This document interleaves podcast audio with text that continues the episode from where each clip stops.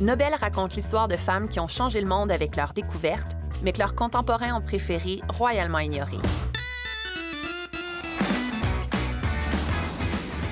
Ici, on rencontre Miss Me, l'artiste à l'origine de l'exposition du planétarium qui a décidé de redonner une juste place à ces femmes de science.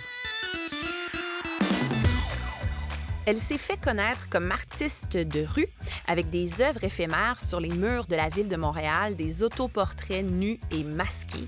Elle ne révèle pas son identité ni dans ses œuvres ni en public. Elle porte un masque avec des oreilles de Mickey pour rester anonyme. Le planétarium lui a commandé une série d'œuvres pour bâtir une exposition dont le but est de mettre en valeur des femmes de science importantes, mais que l'histoire a oubliées. Et elle a accepté. Bonjour, Miss Me. Bonjour. Et on est avec Camille aussi. Camille, euh, qui est une, une, femme de l'ombre. On le public ne te connaît pas, mais peux-tu te présenter? Oui, bonjour. Je m'appelle Camille Janson-Marcheterre. Je suis coordonnatrice en activités loisirs scientifiques au Planétarium. Et là, je voulais vous parler euh, à toutes les deux parce que cette exposition-là est vraiment inattendue, je pense. Euh, Miss Me et le planétarium ensemble, la science et l'art se rencontrent dans une expo pour mettre les femmes en valeur. Comment c'est arrivé ce mélange-là? Écoute, euh, ben, on a plusieurs versions. plusieurs versions des faits. Il y a, comment on s'est rencontrés, en fait. Il y, a une, il y a une véritable rencontre de deux personnes qui, quelque part, n'auraient pas forcément dû se rencontrer, et c'était euh, Olivier et moi. Olivier qui est du planétarium. Oui, Olivier Hernandez, le directeur du planétarium. À l'époque, il n'était pas encore euh, le directeur du planétarium, il travaillait pour euh, l'Observatoire du Mont Mégantic et il était le directeur de, des, de tout euh, exoplanète. Voilà. Le, directeur des exoplanètes. Euh, le directeur de toutes les exoplanètes, messieurs, dames. Non, euh, il, il, enfin, je n'ai pas envie d'amocher de, le titre de qu'il avait, etc. Mais il, travaillait avec les universités et il travaillait sur tout ce qui était les découvertes des nouvelles exoplanètes à travers l'observatoire. On s'est rencontrés au premier TEDx HEC à Montréal. Euh, tous les deux, on avait été des, euh, des, des, des, personnes qui. Oui, des panélistes, voilà le mot que je cherchais. Euh, donc, en fait, le côté improbable, il s'est fait là.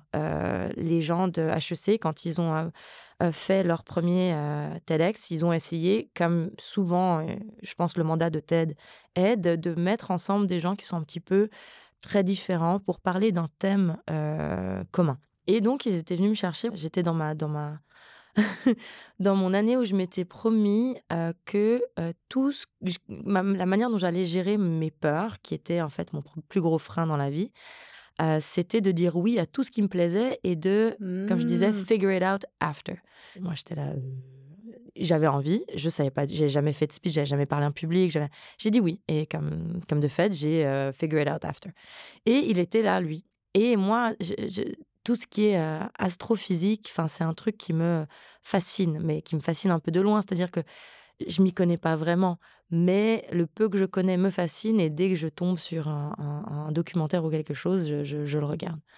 Et euh, donc là, j'avais un vrai astrophysicien devant moi. Enfin, et du coup, j'ai suivi Olivier partout comme un enfant qui venait voir, qui venait de voir Mickey. Je disais, vas-y, raconte-moi des trucs, dis-moi juste des trucs, raconte-moi. Les, les, enfin, je, ne savais même pas quoi lui demander. Mais tu as une curiosité comme pour le ciel, pour l'astrophysique, pour le contexte, pour le contexte humain, pour le contexte euh, de la planète Terre.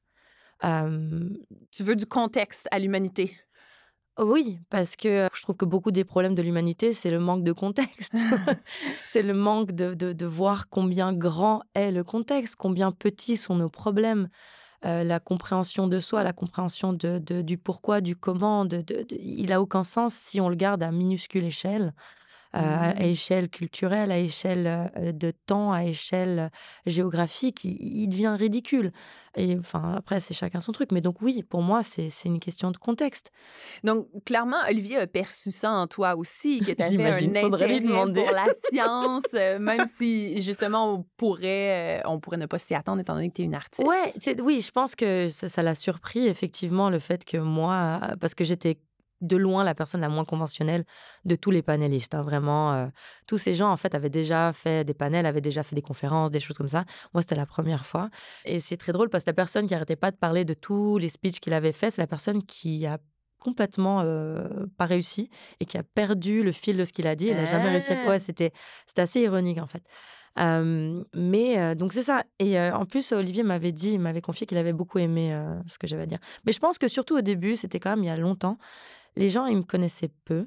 Et ils étaient encore dans la période où ils étaient très surpris du fait que, en fait, j'étais pas une bête sauvage qui faisait des choses dans la rue. Mhm. Euh, parce que le simple fait que je faisais mon art en dehors de toute convention, en dehors de toute règle, dans un milieu qui est perçu, la rue, comme quelque chose de hors la loi, qui est hors la loi, euh, soyons honnêtes, ils ne pensaient pas qu'il pouvait y avoir une véritable réflexion et même des mots intelligents derrière, en fait. Mais je me rappelle parce que, écoute, ça fait combien de temps là, que tu as commencé à. J'ai commencé mon premier collage dans la rue, je l'ai mis en janvier 2012.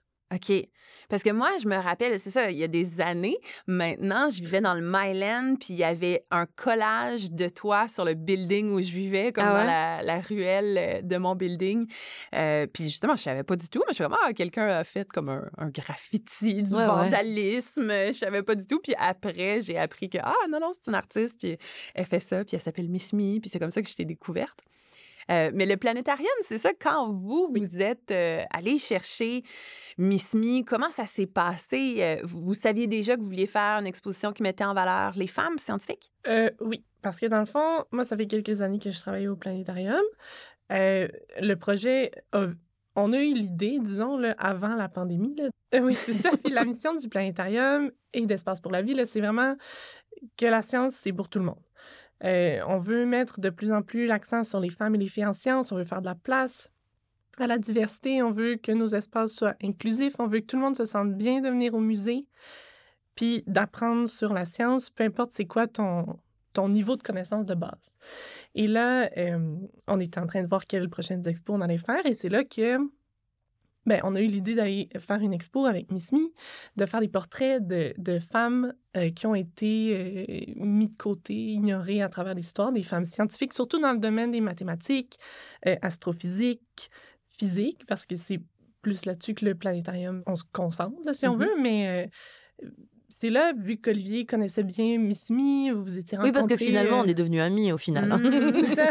Et oui, on s'était dit, mais ce serait, ce serait magique de faire quelque chose parce que, comme, comme je te disais tout à l'heure, moi, tout ce qui est un petit peu euh, mélange improbable, mélange auquel on s'attend pas, moi, c'est quelque chose qui, qui m'a toujours excitée, Mhm. euh, dans ouais. tous les domaines d'ailleurs. Et, et- et là, je pense qu'il y avait vraiment quelque chose parce qu'effectivement, même moi, dans mes discours, dans, toutes sortes de choses, je, vu que j'ai un langage qui est le langage de la rue, bon, un peu plus général actuellement, mais c'est un langage qui est quand même assez cru, enfin, qui, qui est pas habituel pour le genre de message que, que je véhicule forcément.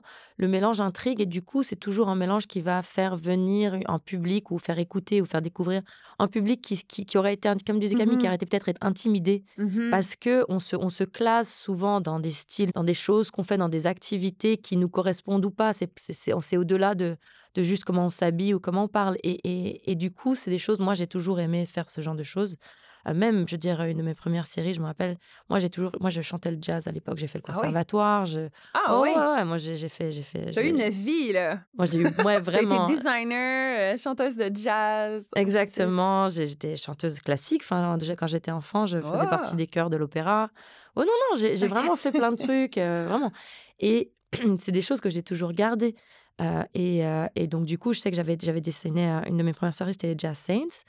Et j'avais intégré exprès des visages qui étaient connus, euh, comme euh, Nina Simone, Miles Davis, mais pour pouvoir intégrer des visages après dans la même série que les gens puissent aller rechercher une Sarah Vaughan, un George Gershwin.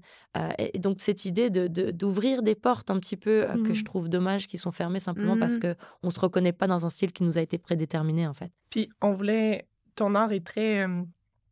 Ben, rebelle, un peu provocateur, tu sais, qui- ce qui n'est pas nécessairement ce qu'on retrouve dans un musée Ouais, ouais, normalement, ouais. encore moins peut-être un musée de sciences, on pourrait dire. Fait qu'on voulait en plus, c'était l'occasion d'un peu éclater ce qu'on fait d'habitude, de faire quelque chose de nouveau, de, de, de rendre ça spécial pour créer. euh, Le planétarium voulait aller ailleurs. Exact. On voulait Mm. aller ailleurs, puis on voulait rendre ça euh, invitant, exactement, à peut-être des gens qui n'auraient pas le réflexe de venir au planétarium d'habitude. Ouais, non, c'est ça, c'est le mélange des deux mondes. Puis même, tu as Mm. dit le mot rebelle. Mais honnêtement, oui, ce que je fais, c'est, c'est considéré rebelle. Ça l'est. Mais honnêtement, si on regarde chacune de ces femmes de science dont, dont, dont, dont on parle dans cette expo, elles le sont mille fois plus que moi. Ah oui, tu penses? Ouais. De C'est quelle juste, manière? bah, elles ont été à travers contre, contre des systèmes entiers pour pouvoir être et pour pouvoir à- à offrir. C'était beaucoup plus difficile d'être une femme euh, qui pensait pas comme tout le monde à cette époque que ça l'est aujourd'hui. Je veux dire, moi, ma rébellion, oui, mais elle est bien plus facile que la rébellion de nos mères, de nos grand-mères, de nos arrière-grand-mères, et encore plus de ces femmes-là qui ont été contre les conventions de l'époque. Est-ce que tu as vu ça un peu comme une manière justement d'honorer des pionnières qui sont Oui. venues avant? Ouais. Oui, Mhm. à fond. Ah, moi, je suis à fond là-dedans, vraiment. Puis comment vous les avez choisies, les femmes? On est allé avec euh, les histoires qui nous ont le plus euh, surpris, choqués peut-être, frustrés, fâchés. Des, des... Même moi, il y avait des femmes dans... On a fait une liste à la base, on a fait une première recherche. Il y avait des femmes que je connaissais pas moi-même. J'ai fait des études en sciences, mais j'ai... J'y connaissais même pas. Évidemment, comme ces femmes-là, on n'en a pas parlé beaucoup au courant de l'histoire. C'est pas toutes... euh, qui avaient... Elles avaient pas toutes des portraits, dans le Mhm. fond. Et que ça, ça a été un de nos critères, mais honnêtement, c'était tellement difficile de, de choisir. Tu sais, on ne pouvait pas en faire. Il fallait se restreindre. Comme disait Camille, moi, je base toujours mes portraits sur des photos. Et il y a des. Vu que c'était comme exactement ce que disait Camille, vu que c'est des gens qui, euh, qui ont peu été célébrés, il y a peu de photos euh, où c'est trop ancien, euh, etc. Et puis, euh, il y avait aussi un souci d'essayer de représenter, de représentation. Donc, c'est pas juste les femmes, mais c'est les, les, les, les, différentes origines, etc. Et là, ce qui est intéressant, c'est qu'il a été difficile de trouver, par exemple, des femmes noires.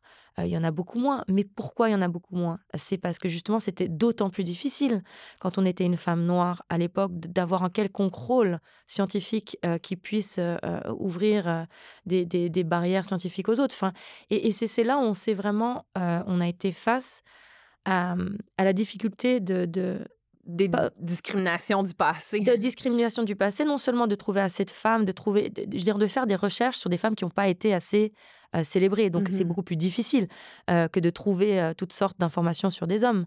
Donc là, déjà, il y a un souci. Les femmes qui, qui on trouve le, le- le- le plus d'informations, c'est pas forcément les femmes qui ont fait le plus. C'est peut-être il y a un contexte, peut-être il y a un contexte, un, un contexte que, que ce soit culturel ou que ce soit de temps où elles ont plus eu de possibilités. Donc on, on est vraiment face à ça en fait.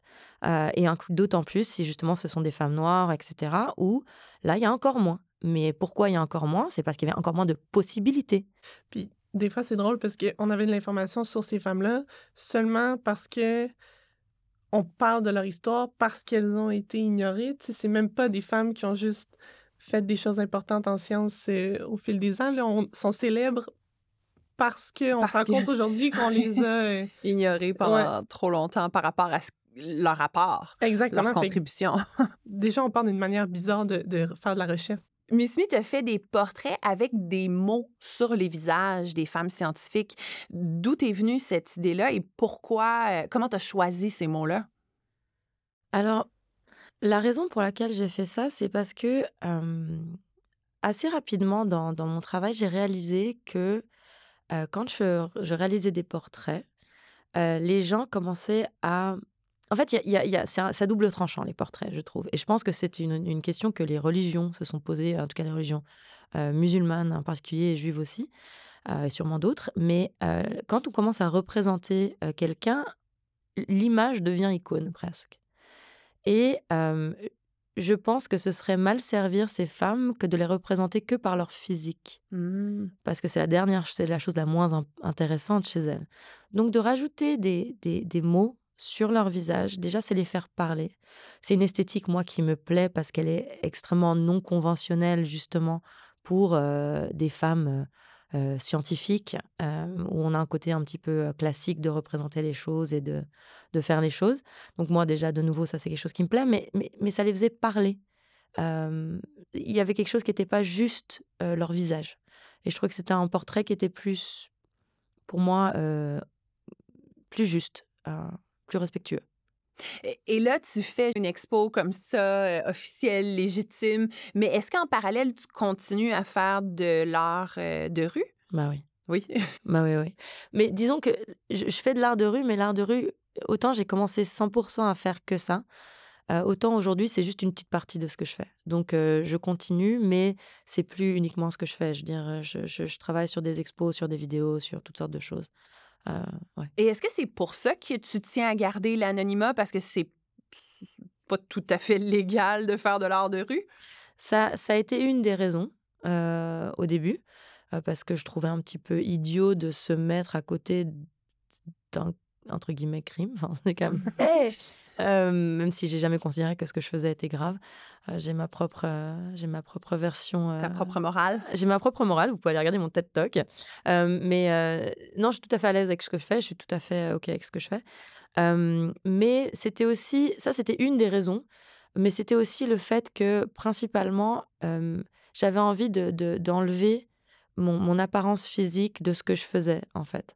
je, je, mon apparence physique m'a beaucoup pesé, a beaucoup prédéterminé, et je pense qu'elle le fait pour une grande majorité de femmes encore aujourd'hui, même dans nos cultures. et, c'est quelque chose qui me pesait beaucoup trop et je voulais vraiment, vraiment m'en débarrasser. Donc j'ai décidé de... Parce que je, remarquais que, et, et c'est pas une critique des autres, c'est une critique de moi y compris, c'était que dès qu'une femme fait quelque chose, c'est égal ce qu'elle fait, on va avoir à un moment donné envie de voir à quoi elle ressemble et d'avoir une opinion sur si on la trouve belle, pas belle, euh, attirante, pas attirante. Et je voulais pas que ce discours fasse partie de quoi que ce soit que je fasse. Euh, parce que je le trouve idiot, je le trouve euh, qui, mène nulle part, et, donc je voulais pas. Et donc j'ai juste, j'ai décidé d'enlever cette partie-là de moi, et, c'est tout. Et, du coup, je me suis donné un, visage, je, je, me suis caché le visage de mille manières différentes au début, jusqu'à ce que je trouve ce, visage-là qui, en fait, je, l'avais rêvé. Et je me suis dit, mais ça, c'est tellement plus moi que mon visage génétique, nos visages génétiques. Donc, en génétique, on n'y est pour rien. ça nous c'est quelque chose qu'on nous a donné, voilà, par la force des choses. Mais j'avais envie de me déterminer pour moi-même. Donc, je me suis créé mon propre visage qui, pour moi, me correspond beaucoup plus. Et en plus, je suis devenue un cartoon. Enfin, c'est génial. Est-ce que c'est un Mickey? Moi, je vois un Mickey, mais est-ce que je, vois la bonne affaire? Écoute, oui, dans le sens où pour moi, c'est un mélange de deux choses. C'est un mélange d'un balaclava qui est pour moi quelque chose de, visuellement très agressif. Et quand je le mets, je vois, hein, les gens, ça les, ça les perturbe. Il y a quelque chose qui est très agressif dans la compréhension visuelle du truc. Euh, et le côté Mickey, c'est quelque chose. Oui, c'est Mickey dans le sens où c'est Disney, dans le sens où tout ce que ça représente, c'est-à-dire, moi, je regarde des cartoons tout le temps. Je, si vous venez chez moi, vous allez voir, c'est comme si j'étais un enfant. J'ai des, j'ai des, j'ai des toys, et bon, c'est des collectes, des trucs de collection, mais même, c'est, ça reste un peu un monde enchanté. et, j'y tiens beaucoup. j'ai toujours dit, je suis suis pas un adulte immature, je suis un adulte, je suis un, enfant extrêmement mature. Et, donc, ça me représentait. j'ai quelque chose de très sérieux. Ce que je fais, je le fais de manière très sérieuse. J'y crois. je, je, je, je me bats jusqu'au bout pour mes idées mais j'ai un côté où je ne me prends pas au sérieux non plus et, j'aime rigoler et j'aime les trucs pour les enfants et, voilà quoi. Mmh. Donc c'était ces deux extrêmes-là me représentaient. Est-ce que tu considères que tu fais de l'art politique et est-ce que est-ce que tu es habitué comme à choquer ou à provoquer ou c'est quoi ton rapport à ça la provocation? Mon rapport à la provocation, il n'est pas pour provoquer. Il est pour moi je vois la provocation comme en fait un, symptôme du tabou, un symptôme de quelque chose euh, qui est interdit. Et, si je choisis d'aller là-dedans, c'est que je pense qu'il y a quelque chose qui ne devrait pas l'être, quelque chose qui doit être secoué. Euh, donc, j'utilise la provocation. C'est ça. Pour moi, c'est le symptôme de quelque chose qui devrait peut-être être euh, nettoyé, revu, repensé et peut-être euh, dégagé en fait. Mmh. Donc c'est pas la provocation pour la provocation. Ça personnellement j'y crois pas, ça m'intéresse pas. Euh, de hurler pour rien dire, j'y crois pas non plus. Je pense que je préfère rien dire que de dire une grosse connerie euh, pour embêter les gens. Juste pour choquer. Ouais, non honnêtement c'est ça. Je, le choquer pour choquer, non ça m'intéresse pas. Je pense vraiment qu'il faut. Je suis quelqu'un d'hyper réfléchi, voire dix fois trop réfléchi, donc j'ai toujours quelque chose à dire. Et si je, je fais rarement des choses, j'ai envie de dire rarement parce que j'ai envie de dire jamais, mais Sûrement que j'ai sûrement fait des... Ma mère, sûrement, ne serait pas d'accord avec vous. Euh, mais je, fais rarement les choses pour rien, honnêtement. Quand tu dis est-ce que c'est politisé, ça le devient, mais à la base, c'est à l'échelle de moi, unitaire. mais oui, j'ai des tonnes d'opinions. On va pas faire comme si j'avais pas des tonnes d'opinions. surtout tout ce qui, ce qui, ce qui, ce qui est du, du, du, du, de la réalité de la femme, de la réalité du genre, de la réalité sociale, de ce que ça peut impliquer justement au niveau politique. Mais ça part de, de l'individu quand même à la base. Donc c'est quand même politique, mais à une C'est politique par défaut, genre? Mmh.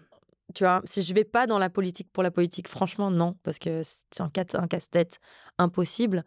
mais ça le devient parce que ce sont des choses qui ont été politisées. Corps de la femme a été politisé. Ce serait bien si on arrêtait. Voilà. Et là, on s'attend à quelle réaction, autant du côté du planétarium que de toi, Miss Me, du public par rapport à l'exposition? On s'attend, on espère que les gens vont découvrir des. Euh, Mais il y avait eu des soucis, non? Il y avait eu, il y avait ben pas eu un truc à un moment donné justement avec le fait que j'avais mis des textes sur des visages.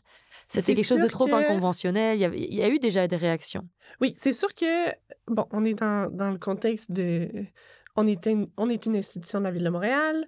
Euh, Miss Me euh, fait un art très, euh, comme on en parle depuis tantôt, là, quand même un peu plus hors de ce qu'on fait habituellement, nous, dans nos musées. C'est aussi mon type d'art. Je veux dire, là, comme on disait, l'art et la science, pour moi, il y a quelque chose quand même qui n'est pas si impossible. Enfin, il y, a du sens. Oui, Mais c'est le fait que vous soyez, vous soyez associé à moi et l'image que moi j'ai. Parce qu'au final, c'est pas si fou ce qu'on a fait du tout quand on me connaît vraiment, quand on connaît mon travail vraiment. Mais quand on connaît peu ce que je fais, j'ai une image qui est un peu euh, voilà. C'est sûr que c'est sûr qu'au début, quand on expliquait au, à tout le monde ce qu'on allait faire et qu'on a dit oui, on va faire une expo sur des femmes en sciences avec l'artiste Miss Me et que là les gens sur le côté allaient sur Instagram euh, googler tout de suite c'est qui Miss Me par exemple ceux qui te connaissaient pas là, ce qu'ils voyaient, on, sentait un petit, un petit deux minutes, un petit recul. un petit deux minutes. Mais tout de suite, après, on, leur montrait les portraits que les ébauches qu'on avait commencé, tout, puis la réponse était super positive là, parce mmh. que c'est des portraits euh, sont magnifiques là, puis ces femmes-là qu'on est justement pas habitué de voir représentées, par exemple sur des belles photos, ils ont peut-être un, deux portraits ici et là, euh, tout petits en noir et blanc dans le coin d'un livre, ben Là, elles sont en format géant dans nos expos avec un texte qui raconte leur vie en lien avec des thèmes qui sont d'actualité. Et, et pour nous, ben, c'était super inspirant de faire quelque chose d'un peu nouveau. Ouais, non, c'est ça, c'est qu'il y a un côté, tu sais, de, les mettre dans, dans, mon langage visuel qui est plus moderne, justement, que tout ce qu'on voit d'elles. On les ramène dans, dans, dans, notre, dans notre présent on, les ramène, comme tu dis, d'actualité, de manière en tout cas visuelle. Et ça, je pense que c'est intéressant parce que c'est des femmes qui sont, enfin, qui, qui, sont pas juste d'une époque. C'est une des femmes qui, qui sont de maintenant, de toutes sortes de manières. Et, c'était une manière de le faire visuellement assez simple finalement. Ce qu'on avait envie là, c'est que les gens connaissent le nom de ces femmes-là. Mmh. Déjà, c'est comme. Déjà de base, mais aussi là, c'est c'est de penser rêver un peu, là, mais autant que d'autres scientifiques masculins qu'on connaît tous de nom, mais qu'on sait même pas ce qu'ils sont faits, ils sont super populaires, mais... Ils sont rentrés dans la culture populaire, carrément. C'est ça, ces femmes-là, elles ont, OK, ils ont pas, elles ont pas gagné de prix Nobel parce qu'elles ont été ignorées à cause de toutes sortes de raisons, mais ce qu'elles ont fait, ça a révolutionné la science d'aujourd'hui. Là. On utilise ce qu'elles font tout le temps, partout, mmh autant que ces hommes-là qu'on connaît bien. On trouvait ça dommage qu'ils restent dans l'ombre. Et il y a aussi ce phénomène-là chez les artistes en art. on le sait qu'il y a, y a moins d'artistes femmes connus que d'artistes hommes connus. Toi, est-ce que tu vois quand même plusieurs parallèles entre les artistes et les scientifiques? Je pense qu'il y en a énormément. Le simple fait que euh, femme est femme dans, dans, dans, des contextes historiques qui sont similaires dans tous les milieux, euh, les femmes vont avoir beaucoup moins de possibilités d'écoute. Donc oui, dans tous les milieux, je veux dire que ce soit artistique, scientifique, euh, euh, d'ingénieur, de, de, de, enfin tout. Enfin, je veux dire, il y, a vraiment quelque chose où c'était des réalités sociales. Mmh. Donc voilà, manque d'éducation, manque de toutes ces choses-là. Vas-y. Ben, j'allais dire, moi, ce qui me vient en tête quand on parle de, de science, c'est de la créativité. Ce qu'on ce que les scientifiques découvrent, comment on fonctionne, comment on, comment on découvre des nouvelles choses, c'est penser à des nouvelles manières que la nature peut s'exprimer. Puis moi, ça fait du sens. Non, c'est ça, c'est Mm. exactement ce dont on discutait tout à l'heure. C'est qu'il y a, y a un point commun, comme tu dis exactement, comme on en discutait tantôt, euh, entre les. Pour moi, ma, vision un peu naïve peut-être de, de, la science qui révolutionne euh, et de l'art, c'est de penser autrement. Euh, vraiment, de, de, se dire, OK, ça, c'est ce qu'on a toujours fait, mais de, de, prendre un point de vue qui n'a jamais été pensé, de vraiment penser complètement différemment. Toutes les découvertes scientifiques qui ont vraiment tout révolutionné, ça a été de, de, de justement challenger ce qui se faisait tout le temps, à se dire et si tout ça, en fait, on le mettait à l'envers ou on annulait tout et on pensait ça d'une manière complètement différente. Et d'être artiste euh, qui, qui, qui, qui vraiment fait bouger les choses, etc., c'est des gens qui vont justement dire non, non, non, tout ça c'est bien beau, moi, je le vis pas du tout de cette manière-là. Puis si on changeait tout, tout, tout, et donc il y a quelque chose qui est, qui est rebelle, mais qui est nécessaire. Il y a quelque chose qui, qui, qui fait bouger les choses, qui est nécessaire, mais il y a quelque chose qui va aussi être d'autant plus difficile, pour, je pense, pour une femme qui a déjà peu sa place euh, en société, surtout dans ces, ces époques-là. Euh, il y a Jocelyne Bell, justement, une des artistes, une, une, mon Dieu, oh!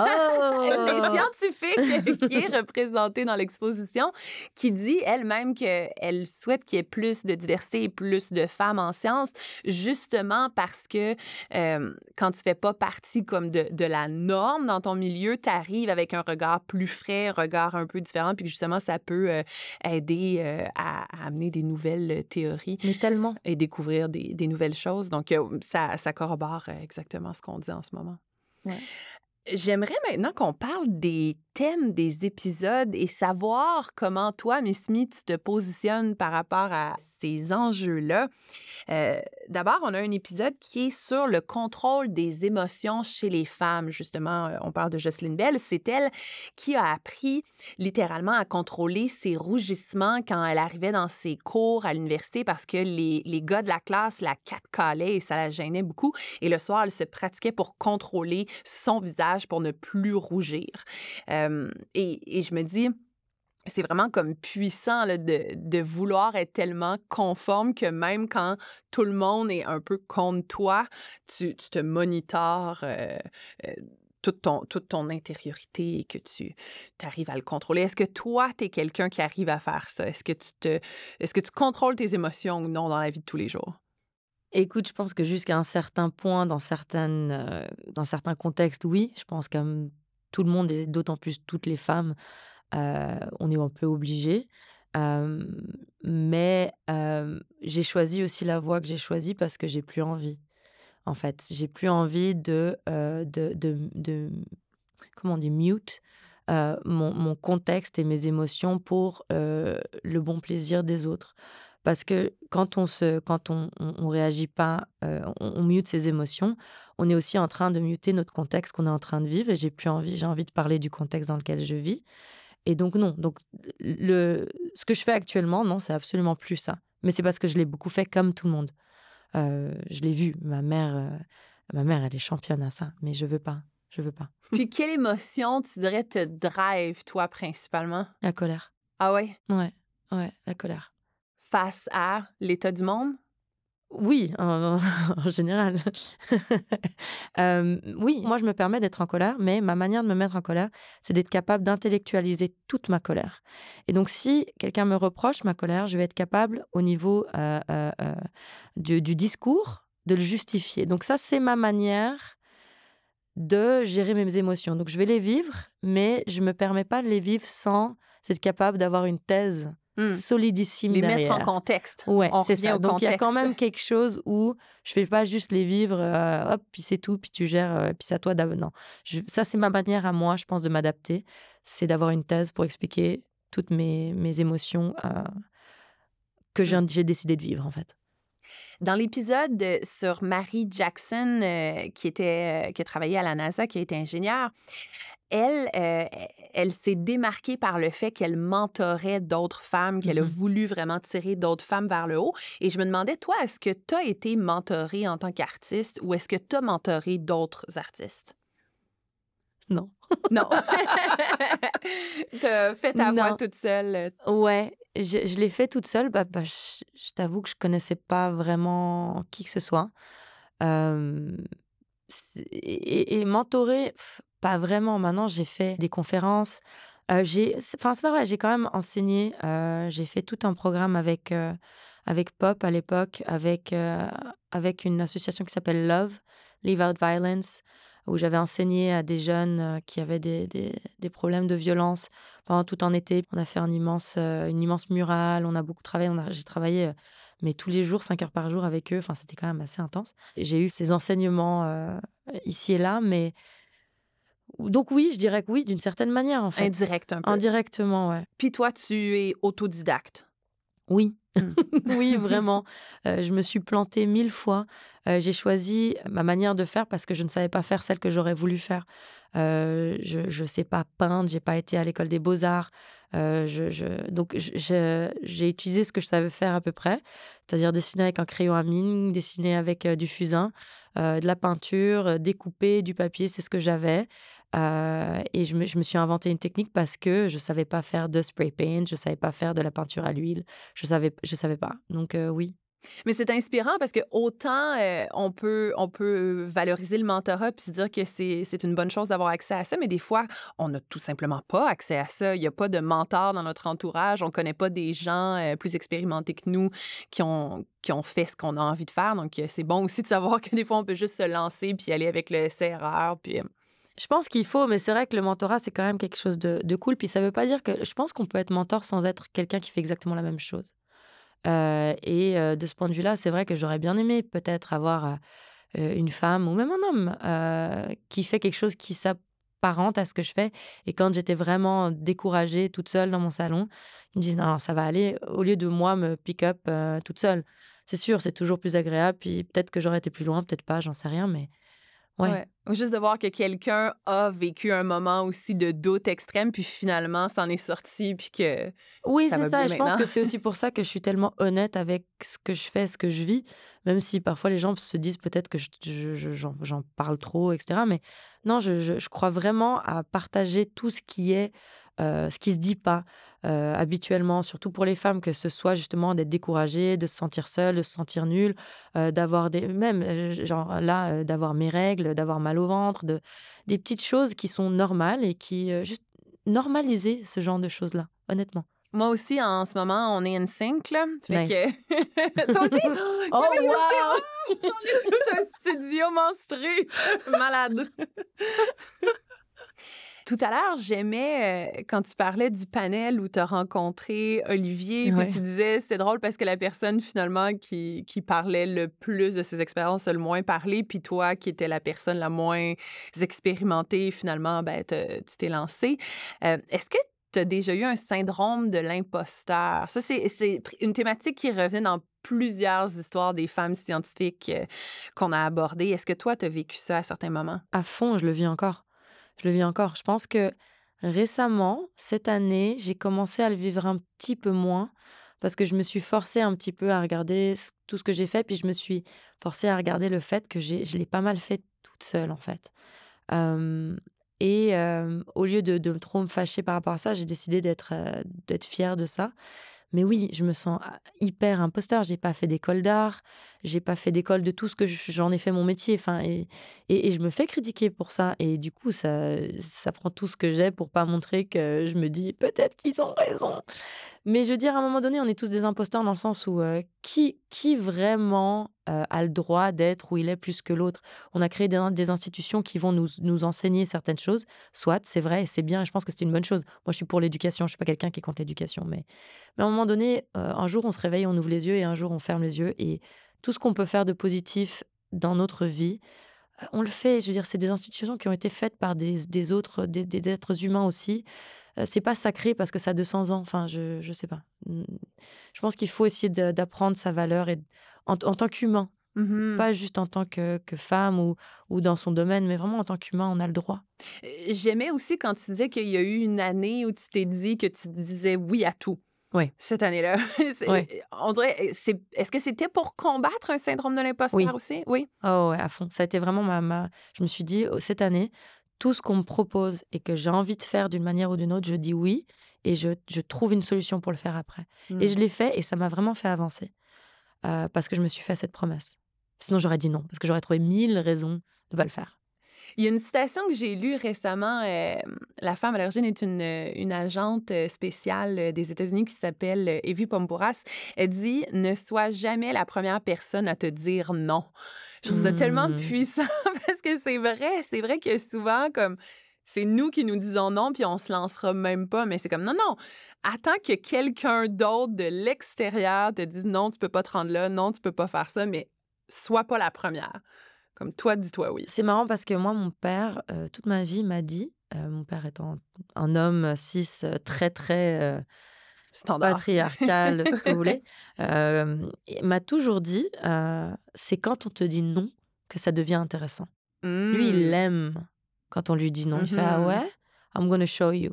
Et je pense que j'ai quand même hérité de ça d'une certaine manière, mais j'ai hérité du oh non, pas trop, euh, hyper introverti de ma mère aussi. Donc j'ai souvent aussi cette espèce de double discours. Mm. Euh, en réalité, c'est assez marrant, mais j'essaie j'essaie de penser comme mon père un peu plus.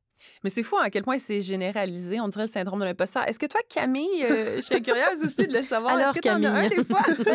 Euh, oui, absolument, là, dans le sens que euh, même dès que je suis rentrée au planétarium, à un certain moment donné, je suis rentrée en tant qu'animatrice scientifique. J'avais fait mon bac en physique. Euh, mais je n'étais pas spécialisée en astronomie. Puis là, j'ai appris plein de choses un peu sur le tas, comme on veut dire. Mhm. Je parlais aux gens, je faisais des spectacles, mais encore là, j'avais une partie de moi qui disait je, je connais pas là autant que mes collègues, eux, qui ont étudié plus l'astronomie, la- l'astronomie, l'astrophysique. Aujourd'hui, je suis ici dans ce balado avec euh, toi, Lily, Miss Me, et je me dis qu'est-ce que je fais ici? dans le sens que euh, je, je pense que je, je ta place. je pense que j'ai trouvé ma place au planétarium euh, avec ce que je fais en ce moment, là. Mais reste que ça me, je- ça me quittera jamais. Moi, tantôt, tu parlais de jamais être la première personne à se dire non. Moi, ça a toujours été un peu plus le fake it till you make it, là. Mm, dans le sens mhm. que. Mhm. Un peu, ça ressemble à ce que tu disais tantôt. Là, je vais dire oui. Puis on va ça, tu voir faire après. semblant. Faire semblant Mais- ou se convaincre oui, qu'on oui, le fait. Puis à un moment donné, tu te rends Ben, compte que ben, ben, tu le fais pas donc- semblant, c'est ça. c'est juste qu'il faut que tu te dises, OK, je suis pas, je suis pas vraiment capable, mais je vais faire semblant. Mais dans les, dans les faits, c'est ça Dans qui les se passe, c'est que tu es en train de le faire. tu finis par le faire, puis à la fin, tu te dis Ah, ben, je l'ai fait. Finalement. Fait que ça se passe. Ça Mais c'est assez intéressant parce que de, de- de se dire qu'on va le faire, c'est souvent. euh, nous, c'est parce qu'on. Enfin, moi, en tout cas, quand je me dis je je, je, je vais pas être capable, c'est parce que j'ai une idée de ce que ça devrait être qui est beaucoup Mhm. plus poussée, euh, un- euh, euh, particulière, euh, professionnelle, entre guillemets, ou finie, avec. Que, en fait, ça, l'est.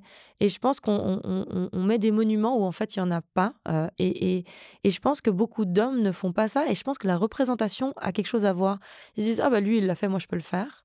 Mhm. Et nous, on se dit, ouf, pour être à ce niveau-là, il faut être ci, ça, ça, il faut être très professionnel, il faut vraiment savoir ce qu'on a à faire, nanana, parce qu'on se voit pas, en fait. On se dit, Mhm. on a besoin de beaucoup plus de, de, de, de fondation pour tenir droit, alors que je pense, et, et je pense que la représentation aide à ça. Mhm. D'où Oui. l'importance de la représentation, qui est quelque chose qui peut être un petit peu vu de manière superficielle, et ça l'aide d'une certaine manière, mais il y a quelque chose de... Un message sous-jacent. Il y a quelque chose qui là. aide Ouais, dans ouais, le ouais. futur, vraiment. Ouais, alors je suis tout à fait d'accord avec ça.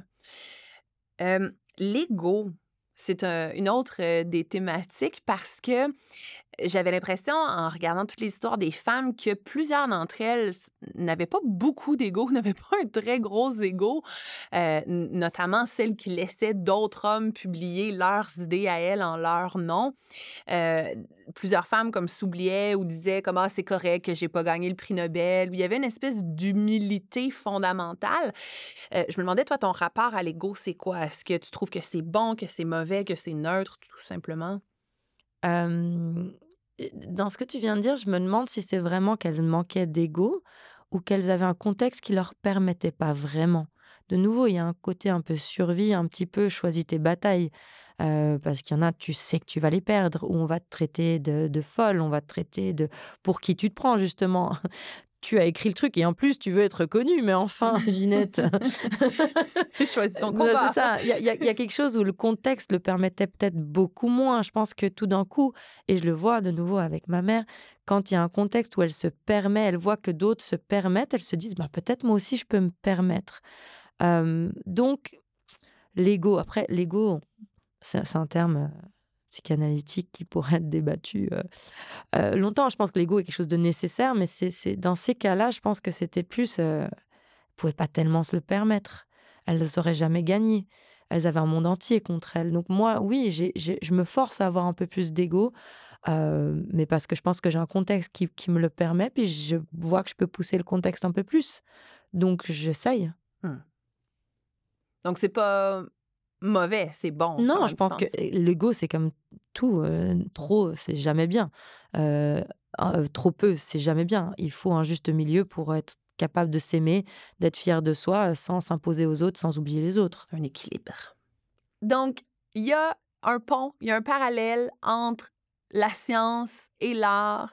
Oui, euh, c'est sûr. Ouais. Puis c'est la créativité, c'est la pensée originale, la pensée créative, une capacité de regarder une situation puis d'arriver avec une proposition mmh. que les autres avaient peut-être pas vue. Ouais. D'essayer des choses aussi, là. Tu sais, on, parle, on parle des grandes réussites de plein de scientifiques, mais pour chaque grande réussite, il y a eu tellement de choses qui n'ont pas marché. ouais, non, c'est vrai. C'est vrai, c'est mais c'est vraiment ça, c'est la pensée originale. Après, c'est sûr que les la manière de faire devient complètement différente, puis, mmh la science vit dans des règles, mais même même ces règles, elles sont de temps en temps, remises en question, je dirais, avec tout ce qui est quantique etc. Enfin, je veux dire, c'est fou. Mais, mais mais, mais c'est vrai que la pensée originale, je pense que c'est quelque chose de primordial, vraiment. Ouais. Écoutez, moi, il y a dix ans, la première fois que j'ai vu euh, ton œuvre, euh, ton, ton vandalisme de cette femme nue avec des oreilles de Mickey sur mon building, j'ai tout de suite, mon regard a tout de suite été accroché. Puis là, j'ai très hâte de voir l'exposition maintenant, dix ans plus tard, que tu fais avec le planétarium. Il n'y aura pas de nudité. Il n'y aura pas de nudité. Soyez rassurés, il n'y aura pas de nudité. Ce n'est pas nécessaire dans ce discours. C'est des portraits de visage. Ben, merci beaucoup d'être venu assister, euh, participer au balado. Camille merci à aussi. Je suis très contente d'avoir été ici avec vous. Puis c'est le fun, c'est ça, de voir les deux univers qui, qui se mélangent ensemble. Merci. C'était Nobel, une production du Planétarium en collaboration avec Extérieur Jour. Ce balado est un concept et une réalisation de Lily Boisvert. Idéatrice, Sandy Bellé, Laurence Desrosiers-Guité et Camille Janson-Marcheterre basée sur l'exposition Nobel de l'artiste Miss Me, présentée au Planétarium, un musée d'espace pour la vie. Directrice de projet Alice Renucci. Productrice Élodie Paulet et Amélie Lambert-Bouchard. Monteur et concepteur sonore Benoît Dame et Jérémy Jones. Musique BAM Musique. Merci aux intervenantes et aux intervenants pour leur générosité et leur franc-parler. Nous vous invitons à nous suivre dans un prochain épisode. Merci.